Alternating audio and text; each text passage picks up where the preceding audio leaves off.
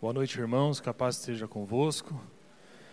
Bem, abra sua Bíblia, por gentileza, para ouvirmos a palavra de Deus no Evangelho de Mateus, no capítulo 5, versículo 1 ao versículo 11.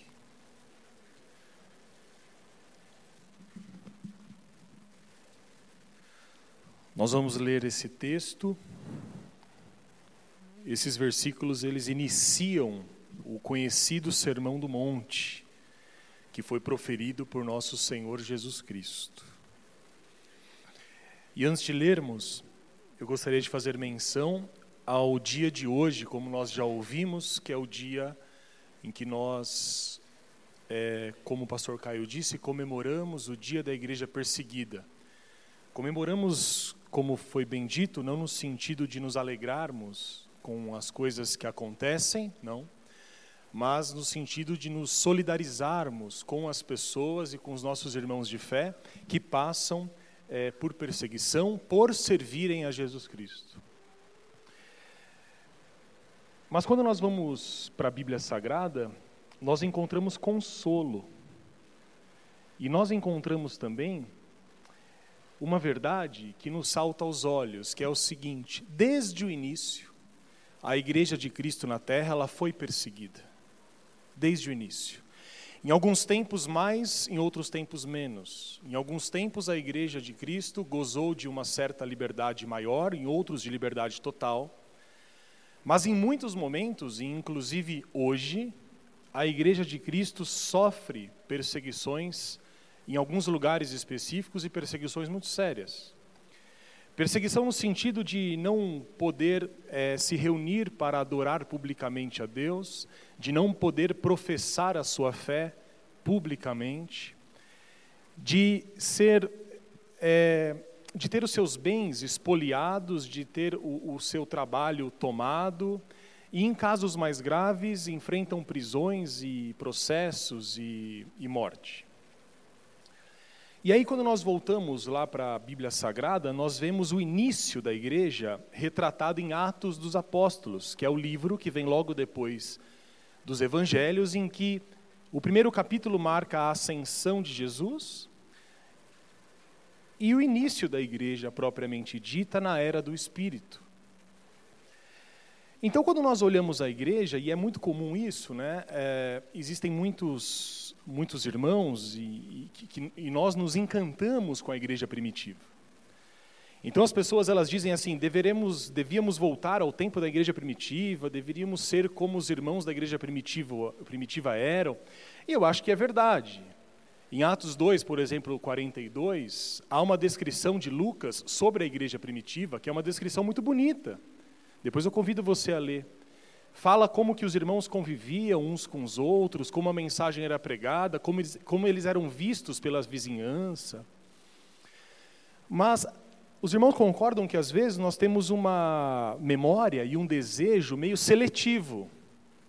Então nós gostaríamos de vivenciar a igreja primitiva, mas nós nos esquecemos da dificuldade que era ser um cristão primitivo das grandes perseguições que são narradas no livro de Atos dos Apóstolos. A Bíblia fala que os apóstolos, eles eram perseguidos, eles eram açoitados. Paulo e Silas, por exemplo, presos, açoitados, apedrejados. Nós vemos a igreja primitiva crescendo no meio de grande oposição. Mas o mais interessante, e isso se repete na história, depois de Atos dos Apóstolos, durante esses dois mil anos, é que a igreja de Cristo na terra, ela parece ganhar um novo fôlego no meio da oposição.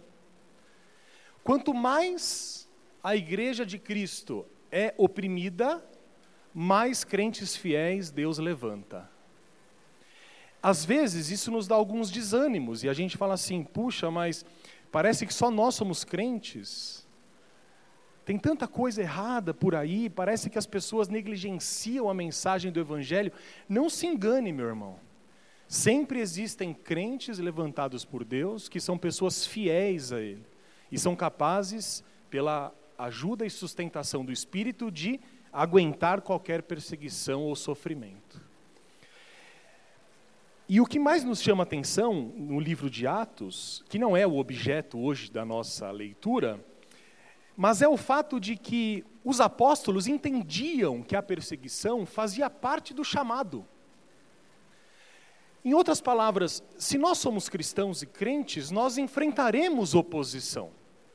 Jesus disse assim certa vez, num dos textos mais uh, diferentes Jesus diz assim: Eu não vim para trazer paz, mas eu vim trazer espada. Em outras palavras, Jesus disse assim: Por amor ao meu nome, haverá oposição nas famílias. Então vai ter briga lá entre irmão e irmã, entre pai e filho, entre é, sogra e nora. Quando nós vemos a história dos apóstolos, por exemplo, em Atos capítulo 5, a Bíblia diz que os apóstolos eles foram açoitados, e quando eles saíram da, da cadeia e dos açoites, eles foram comemorando de volta para casa, pelo fato de terem sido achados dignos não apenas de crer em Cristo, mas de padecer por Ele. No momento de grande perseguição dos apóstolos em Jerusalém, um certo dia eles se reuniram para orar. E como que nós oraríamos no meio da perseguição? Se você está sendo perseguido lá no seu trabalho, se você tem um chefe que te persegue por causa do evangelho,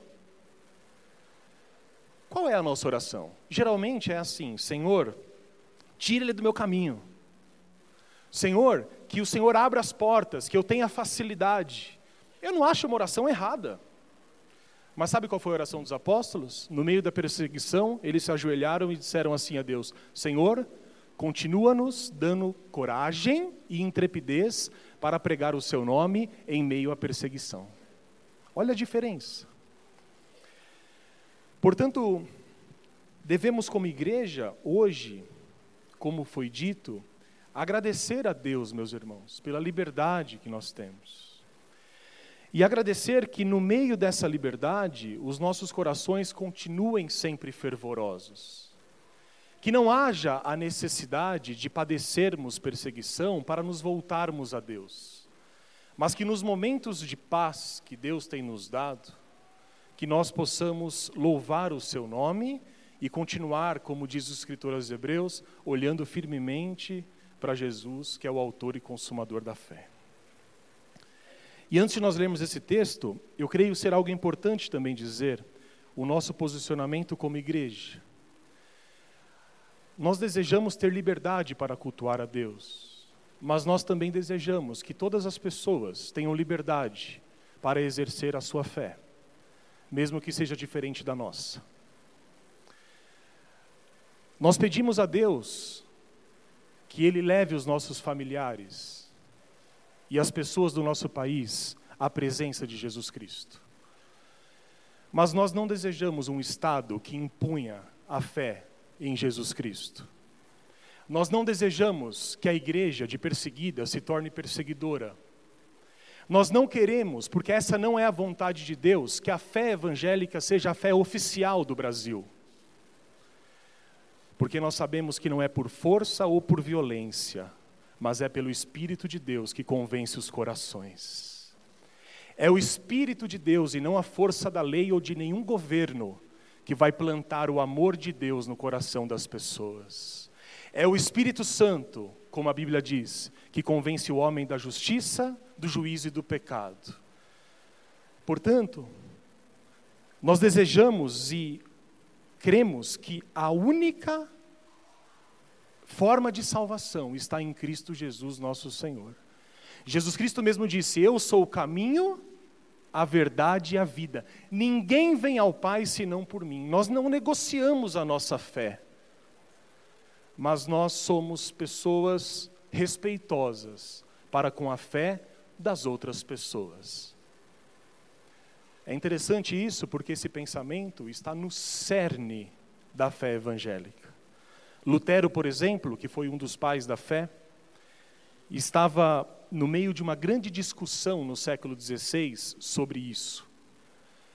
E num certo momento, num conchavo político, foi proposto que a Alemanha, que era o país de Lutero, se tornasse, por lei, protestante. E Lutero foi contra. Lutero disse: Nós não queremos um Estado que force as pessoas a uma conversão, entre aspas, obrigada, mas nós queremos um Estado em que protestantes, católicos e pessoas de outras crenças possam ter liberdade para exercer a sua fé. Os irmãos estão entendendo o que eu estou dizendo? Porque senão nós caímos num grande erro. Caímos no erro de colocarmos a nossa fé misturada com o Estado e a posição da Igreja de Cristo, pelo menos a nossa e muitas outras, é de que não há associação entre política e fé. Cada um no seu lado. E no nosso lado, nós empunhamos o amor de Jesus Cristo, nosso Senhor. Oramos pelas pessoas. Sabemos que só há uma salvação, que é Cristo Jesus, mas é a força do Espírito Santo e o seu poder que vai convencer as pessoas de que elas necessitam de Deus. Amém, meus irmãos? Com isso em mente, vamos orar para lermos o texto em Mateus capítulo 5, versículo 1 ao versículo 11.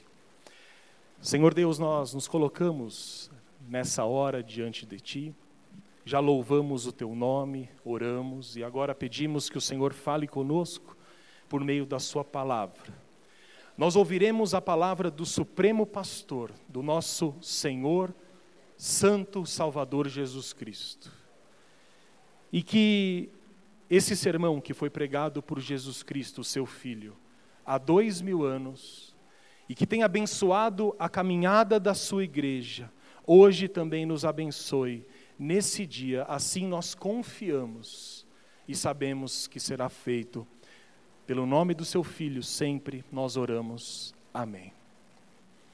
Mateus capítulo 5, versículo 1 diz assim: Vendo Jesus as multidões, subiu ao monte, e como se assentasse, aproximaram-se os seus discípulos, e ele passou a ensiná-los, dizendo: Bem-aventurados os humildes de espírito, porque deles é o reino dos céus. Bem-aventurados os que choram, porque serão consolados. Bem-aventurados os mansos, porque herdarão a terra. Bem-aventurados os que têm fome e sede de justiça, porque serão fartos. Bem-aventurados os misericordiosos, porque alcançarão misericórdia. Bem-aventurados os limpos de coração, porque verão a Deus. Bem-aventurados os pacificadores, porque serão chamados filhos de Deus. Bem-aventurados os perseguidos por causa da justiça, porque deles é o reino dos céus. Bem-aventurados sois quando por minha causa vos injuriarem e vos perseguirem, e mentindo disserem todo o mal contra vós. Regozijai-vos e exultai, porque é grande o vosso galardão nos céus, pois assim perseguiram aos profetas que viveram antes de vós. Palavras do nosso Senhor Jesus Cristo. Meus irmãos, esses versículos indicam o conhecido, o início do conhecido Sermão do Monte. E aqui, nós não temos Deus falando pela boca de alguém, pela boca de um profeta, mas nós temos o cumprimento de Hebreus capítulo 1, versículo 1, que diz assim: Outrora Deus havia falado a vós por meio dos aos vossos pais por meio dos profetas e de tantas outras maneiras, mas a partir de agora, nos últimos dias, Deus fala conosco por meio do seu filho Jesus Cristo, a quem constituiu o Senhor de todas as coisas. É o próprio Jesus falando ao povo, é a voz do nosso supremo pastor, aquele que é o cabeça da igreja, como diz o apóstolo Paulo. E nós bem sabemos que se quisermos alcançar a salvação, nós devemos ouvir a voz de Cristo Jesus. Como disse há pouco, não há salvação fora de Jesus. Ele é o caminho, a verdade e a vida. Ninguém vai ao Pai senão por Ele. E ele mesmo diz a respeito de Deus, dizendo assim: Ninguém se achega a Deus se não passar por mim. Somos salvos pela graça de Deus, fomos salvos pela voz de Jesus Cristo. E uma vez salvos, devemos continuar ouvindo a voz de Jesus para nos desenvolvermos como crentes. Essa é uma questão importante para nós. Como você gostaria de estar daqui a cinco anos? Faz esse exercício aí. Já fez? Bom, eu tenho certeza que, apesar dos objetivos diferentes, todos querem estar melhor. Ninguém diz assim: olha, eu tenho um emprego bom hoje, daqui cinco anos eu quero estar desempregado. Ninguém diz assim: eu estou solteiro hoje, eu quero continuar solteiro. Apesar de que existem opiniões diversas a respeito disso. Mas o que, que nós pensamos? Nós pensamos assim: puxa, daqui a cinco anos eu estou fazendo um curso, eu quero estar formado. Ah, eu estou desempregado, eu quero estar empregado. Daqui cinco anos, é, eu tenho tantos objetivos, eu quero terminar minha casa, eu quero acabar de pagar isso, eu quero trabalhar menos, eu quero ter uma vida melhor.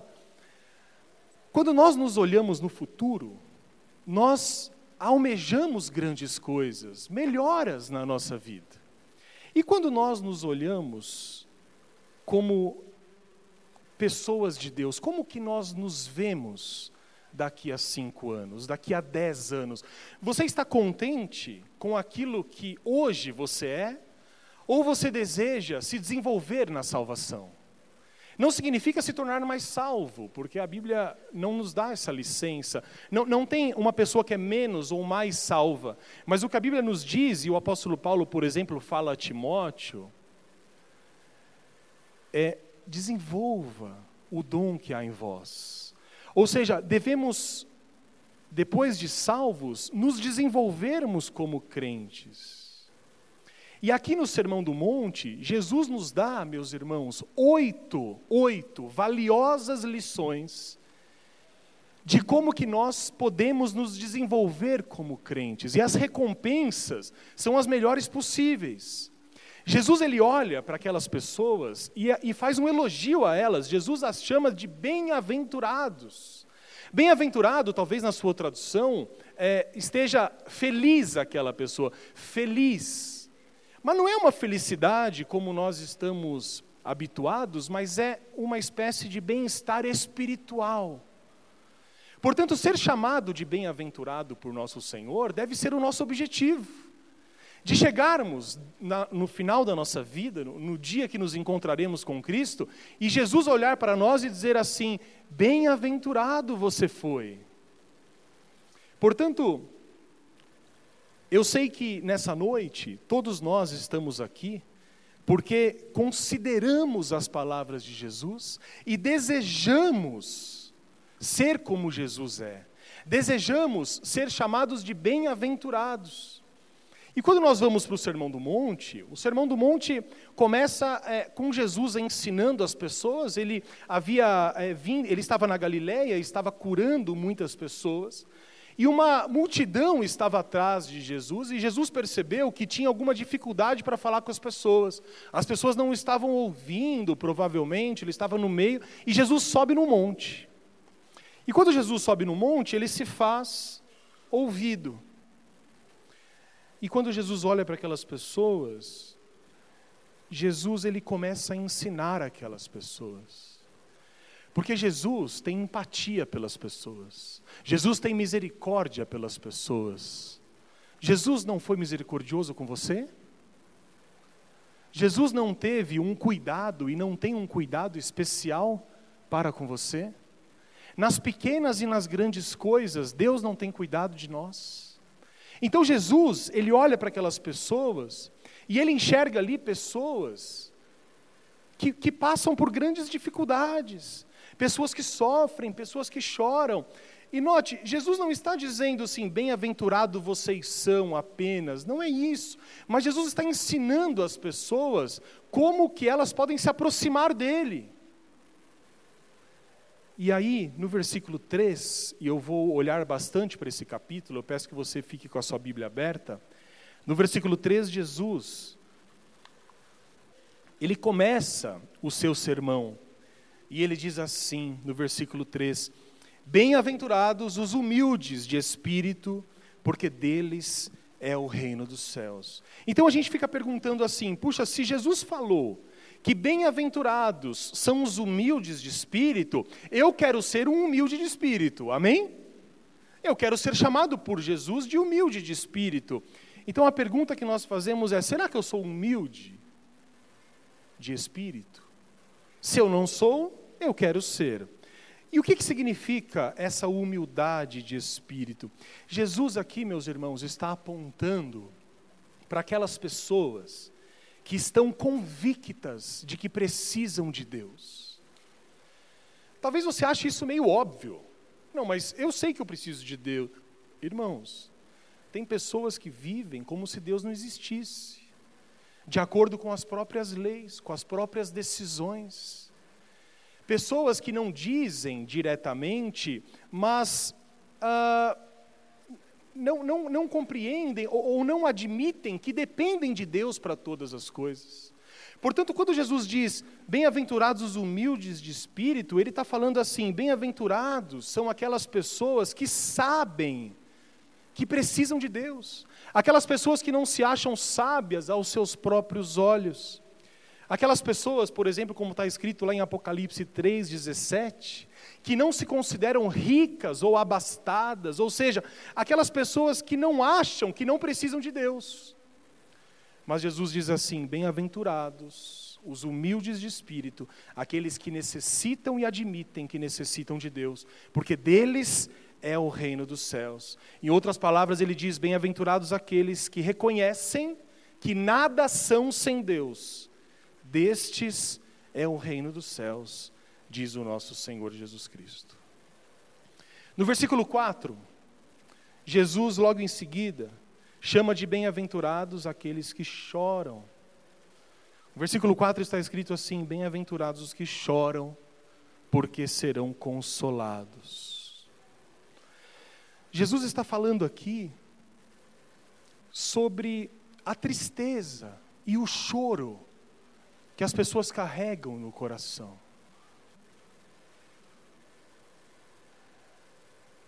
É muito difícil, não é? Passar por tristeza, por grande tribulação. A oração que nós fizemos aqui pelo Denis e pela Priscila, que perderam um filho aos 13 anos, é algo que toca o nosso coração. Eu conheci o Denis desde os oito, nove anos de idade. Não falo com ele há muito tempo. Talvez desde os 15, 16 anos. Mas convivemos muito tempo juntos. E depois de ser pai, e ouvir uma notícia dessa, puxa, imagina o choro, a tristeza que esses pais carregam no coração. Jesus diz assim a essas pessoas: Bem-aventurados os que hoje choram, porque acharão consolo para suas almas. Em Apocalipse 21, a partir do versículo 4, o próprio Jesus, por intermédio do, profeta, do, do apóstolo João, diz assim: haverá um dia em que não, em que os, as lágrimas dos seus olhos serão todas enxugadas. Haverá um dia em que não haverá que não, não, não terá mais choro, não, não haverá mais tristeza, porque o próprio Deus enxugará dos teus olhos toda lágrima.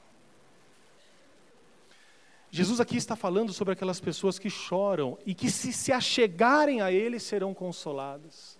Jesus também está falando aqui sobre pessoas que se entristecem e choram e lamentam por seus próprios pecados. Jesus olha para essas pessoas e diz: Bem-aventurados, e faz uma promessa: vocês serão consolados. Algum dia, Jesus diz: os que choram não mais derramarão lágrimas, porque acharão consolo, porque serão consolados. Agora, no versículo 5, o nosso Senhor diz assim: Bem-aventurados os mansos, porque herdarão a terra. Quem são os mansos? Jesus tem em mente aqui, meus irmãos, aquelas pessoas que têm o um espírito paciente e satisfeito. Aquelas pessoas que são capazes de sofrer injustiças, grandes injustiças às vezes, sem guardar grandes ressentimentos. Jesus diz assim: hoje, os mansos podem ser desprezados, eles podem andar à margem desse mundo, mas Jesus promete assim a eles, no versículo 5: chegará o dia em que vocês herdarão a terra. Em seguida, no versículo 6, nós lemos, está escrito assim: Bem-aventurados os que têm fome e sede de justiça, porque serão fartos. Se Jesus diz que nós devemos desejar a justiça, ter fome e sede de justiça, nós deveríamos querer isso. Quem é aquela pessoa bem-aventurada que Jesus diz que tem fome e sede de justiça? Será que nós somos assim? Sabe quem são essas pessoas? São aquelas pessoas, meus irmãos, que não desejam tornar-se ricos ou importantes, mas desejam ser santos à semelhança do Senhor. Assim como o Senhor, assim como o nosso Senhor Jesus Cristo, que teve fome e sede de justiça, nós devemos ser como Ele e termos fome e sede de justiça. O que isso significa na prática? O nosso Senhor Jesus Cristo se indignava com a hipocrisia, se indignava com as injustiças. O nosso Senhor Jesus Cristo, ele se indignava com a miséria das pessoas, se indignava. O nosso Senhor Jesus Cristo se indignava com o privilégio que algumas pessoas tinham, em detrimento dos outros que eram oprimidos. Bem-aventurados são esses, disse Jesus Cristo, porque hoje eles são oprimidos, hoje estão à margem da sociedade, hoje sofrem injustiças, mas um dia eles acordarão revestidos à semelhança de Deus e serão satisfeitos. O nosso Senhor diz: se você tem fome e sede de justiça, se você se indigna com a injustiça, se você se incomoda, quando alguém tem fome, se você se solidariza com aquele que mais necessita, Jesus diz assim: vocês estão sendo como eu fui. E ele nos dá uma preciosa promessa aí no finalzinho do versículo 6. Bem-aventurados os que têm fome e sede de justiça, porque serão fartos. E agora chegamos no versículo 7. Jesus agora chama de bem-aventurados os misericordiosos e faz uma preciosa promessa, porque estes alcançarão misericórdia. Nós sabemos que Jesus tem derramado a sua misericórdia sobre nós. Nós experimentamos as misericórdias de Jesus.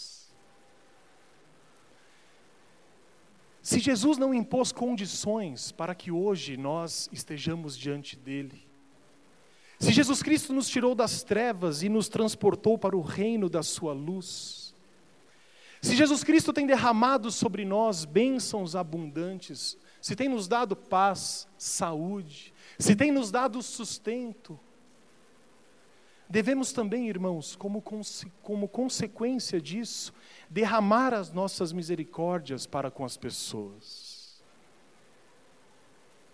Em outras palavras, quem são os misericordiosos?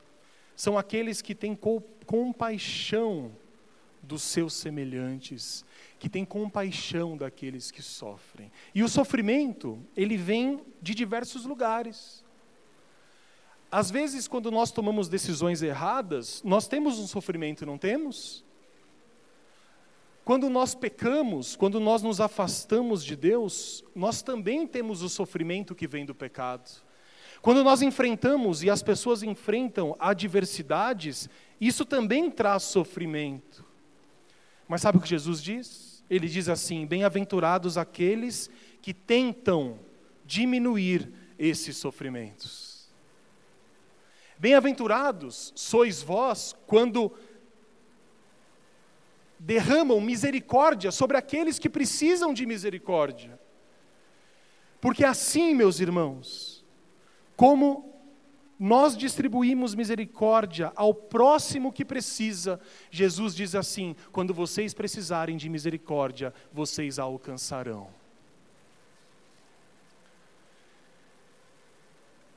E aí no versículo 8, o Senhor Jesus também considerou bem-aventurados os limpos de coração. Ele diz assim no versículo 8: Bem-aventurados os limpos de coração, porque verão a Deus. Você quer ver a Deus? A Bíblia Sagrada diz, o escritor aos Hebreus diz assim: que sem santidade é impossível ver a Deus. E Jesus diz assim: aqueles que tiverem os seus corações limpos verão a Deus.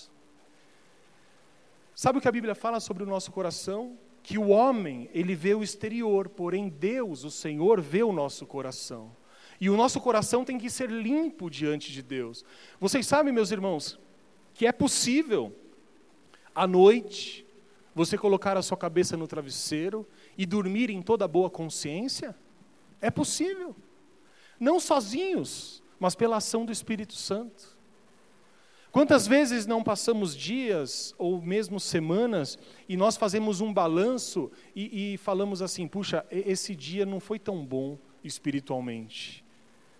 Eu cedi a, alguns pecados, eu, eu negligenciei coisas importantes, mas não existem dias que nós oramos a Deus e, e, e, dizemos, e somos capazes de dizer assim: Senhor, eu te agradeço porque hoje o Senhor me fez melhor do que ontem.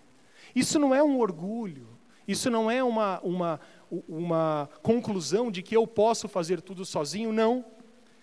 Mas a Bíblia nos diz assim: sejam limpos de coração, para que vocês vejam a Deus. E ser limpo de coração e ter a consciência limpa diante de Deus é desejar e se esforçar para manter o coração e a consciência no altar do nosso Senhor.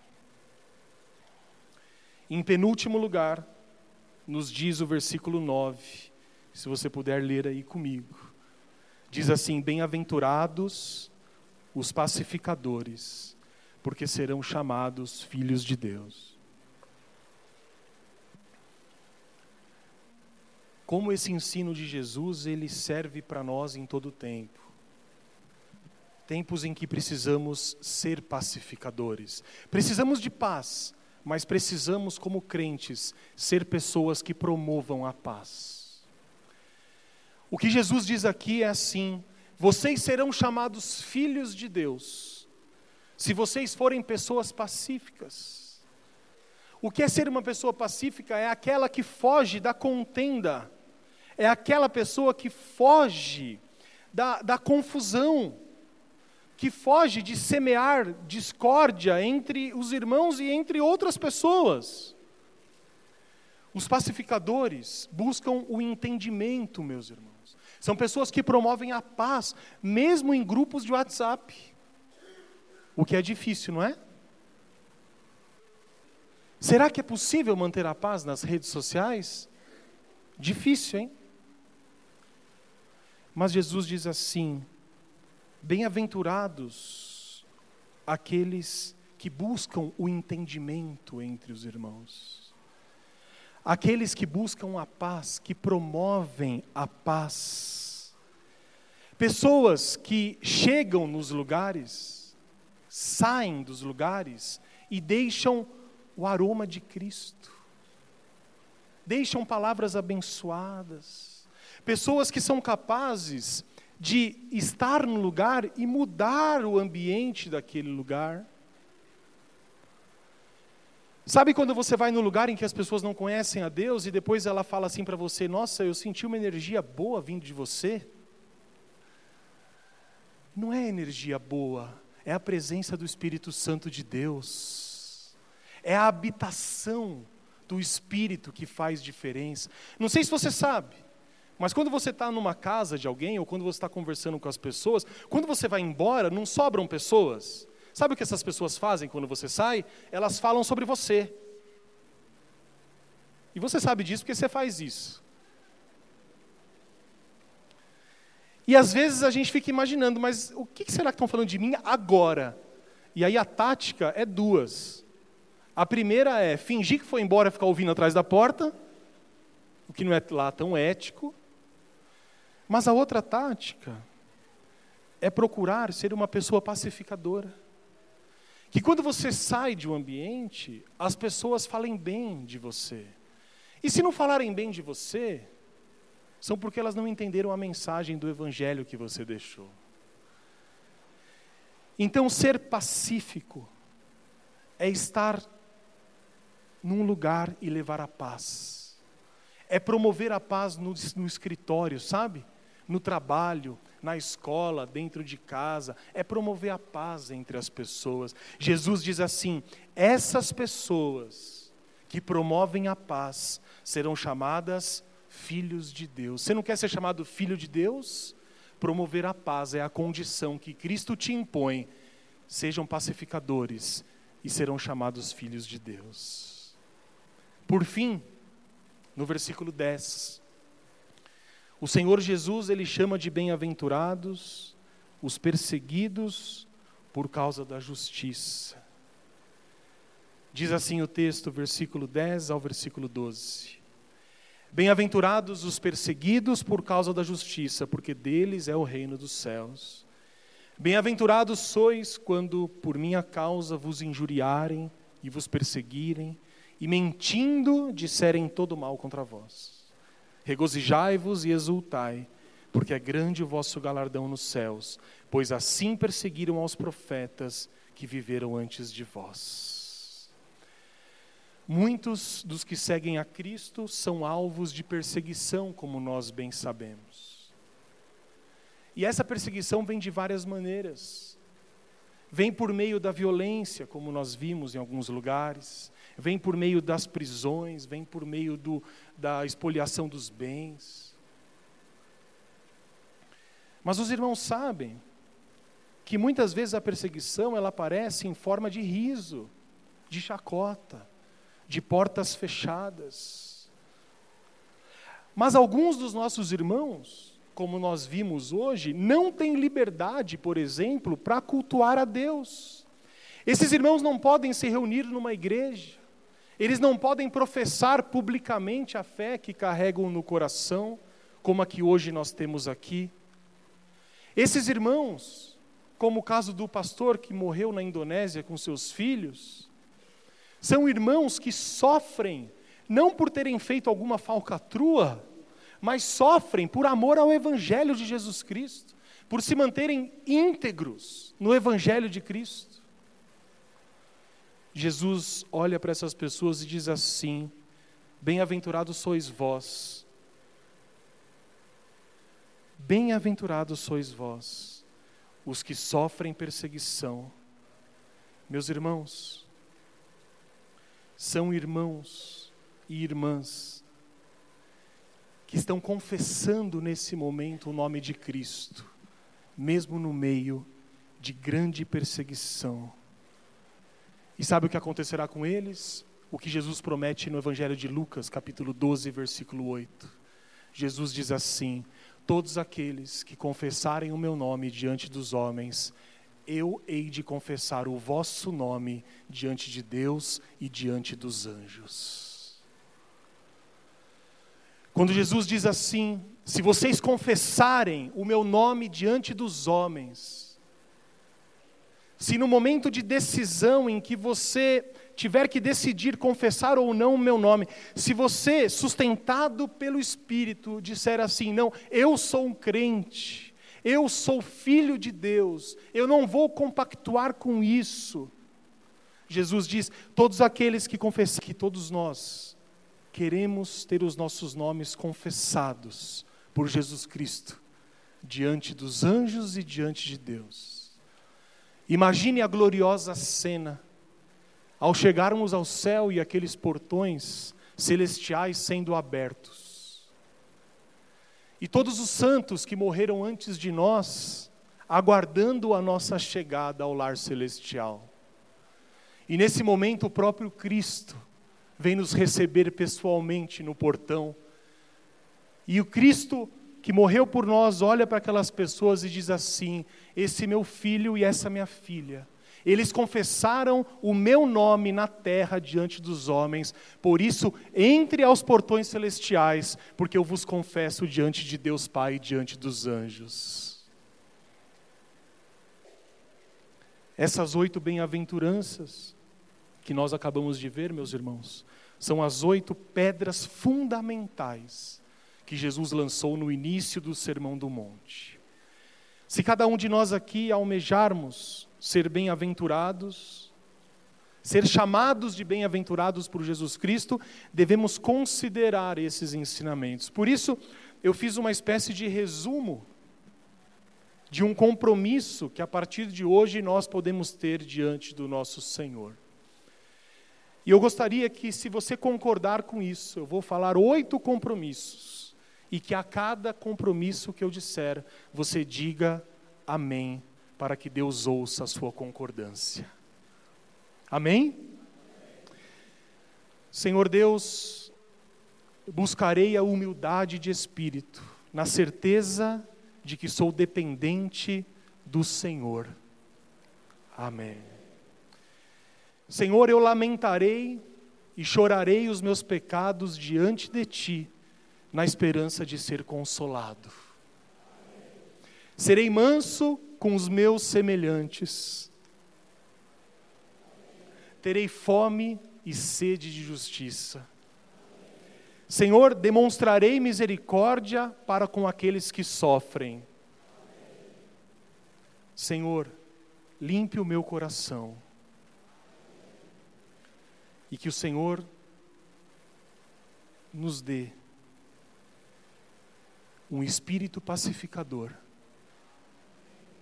que eu abandone o ódio e a contenda e que eu promova a paz. Que o Senhor sustente a nossa fé e, se em algum momento enfrentarmos perseguição por amor ao Seu nome, que ainda hoje o Senhor nos sustente e renove as nossas forças. E por fim, meus irmãos, nós podemos orar e dizer assim: Senhor Jesus, renove as forças daqueles que hoje padecem por amor ao seu nome. Bendito seja o nosso Deus, que sustenta os nossos irmãos em perseguição. Curve seu semblante em nome de Jesus.